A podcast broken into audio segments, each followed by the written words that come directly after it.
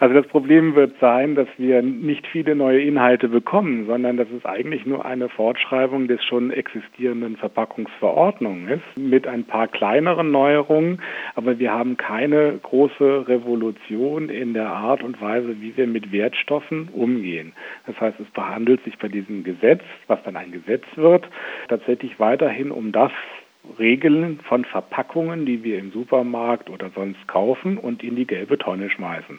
Und es wird keine besonders weitergehenden Neuerungen geben, nämlich die berühmte Barbie oder die Gießkanne, die darf weiterhin nicht in diese Tonne. Und das war etwas, was wir uns beispielsweise erhofft hatten. Ein großer Rückschritt sei der neue Entwurf zum Verpackungsgesetz.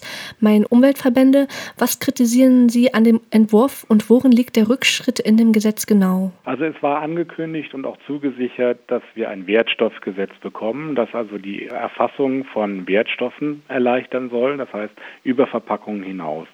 Weitere Kritikpunkte sind beispielsweise, dass die festgelegten äh, Mindestsammelmengen äh, müssen höher sein, dynamisch festgeschrieben werden.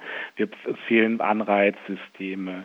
Die Recyclingquoten, die festgesetzt sind, sind zwar höher. Das war eine Kernforderung, die wir schon seit langen Jahren stellen, dass wir die Recyclingquoten erhöhen müssen.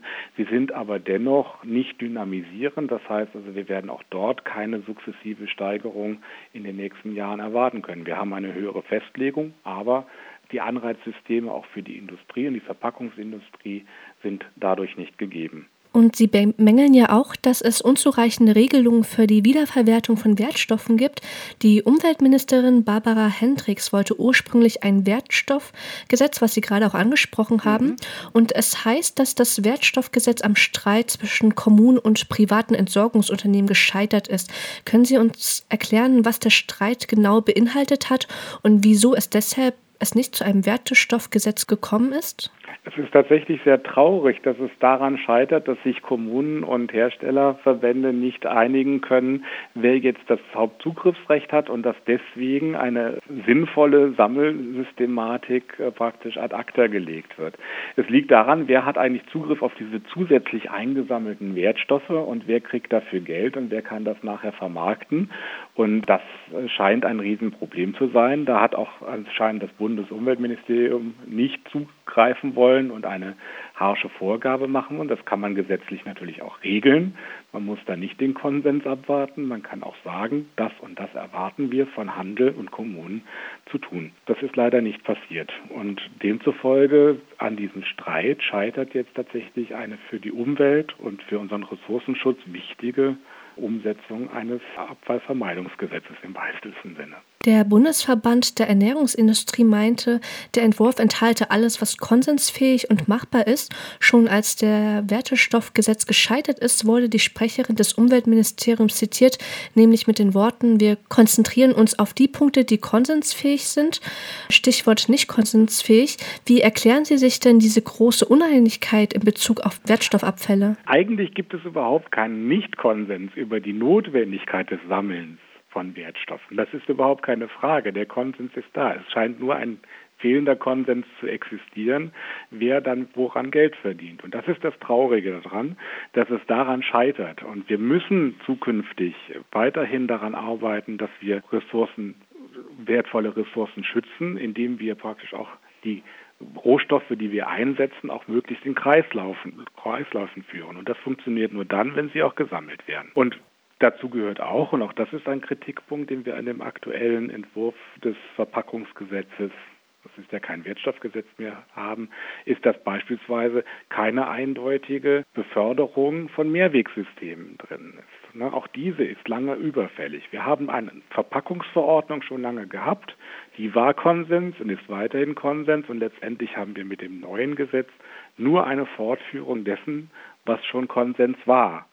Es gibt also keine neuen Konsense, sondern es wird eigentlich nur das fortgeführt, was wir schon seit 1994, seit den 90er Jahren letztendlich schon haben. Oftmals kommt es auch vor, dass die Verbraucher und Verbraucherinnen sich noch unsicher sind, welcher Müll in welche Tonne mhm. kommt. Mhm. Das liegt daran, weil es nicht richtig deutlich gemacht wird. Wie kann man das denn Ihrer Ansicht nach denn übersichtlicher für den Verbraucher denn machen? Also aktuell wäre, wie gesagt, die Einführung einer Wertstoffe, in der gesagt wird, Kunststoffe, Metalle, dürfen in die Wertstofftonne. Das unabhängig davon, ob sie eine Verpackung sind oder nicht Verpackung sind, dürfen sie in dieser Tonne gesammelt werden. Wenn Sie jetzt als Verbraucher einen Blumentopf in der Hand halten, müssten Sie sich überlegen, ob dieser Blumentopf jetzt als Verpackung gilt oder ob Sie den Blumentopf einfach so gekauft haben. Dann ist er nämlich keine Verpackung. Im einen Fall, also Sie haben den von der Pflanze weggenommen, dürfen Sie den in die gelbe Tonne tun. Im anderen Fall, Sie haben einen Plastikblumentopf gekauft, dürfen Sie den nachher nicht in die gelbe Tonne tun. Und das kann kein Verbraucher nachvollziehen. Ähnlich gilt das für Kaffeekapseln mit Kaffeeinhalt oder Kaffeekapsel ohne Kaffeeinhalt. Ja, äh, die eine darf, die andere darf nicht.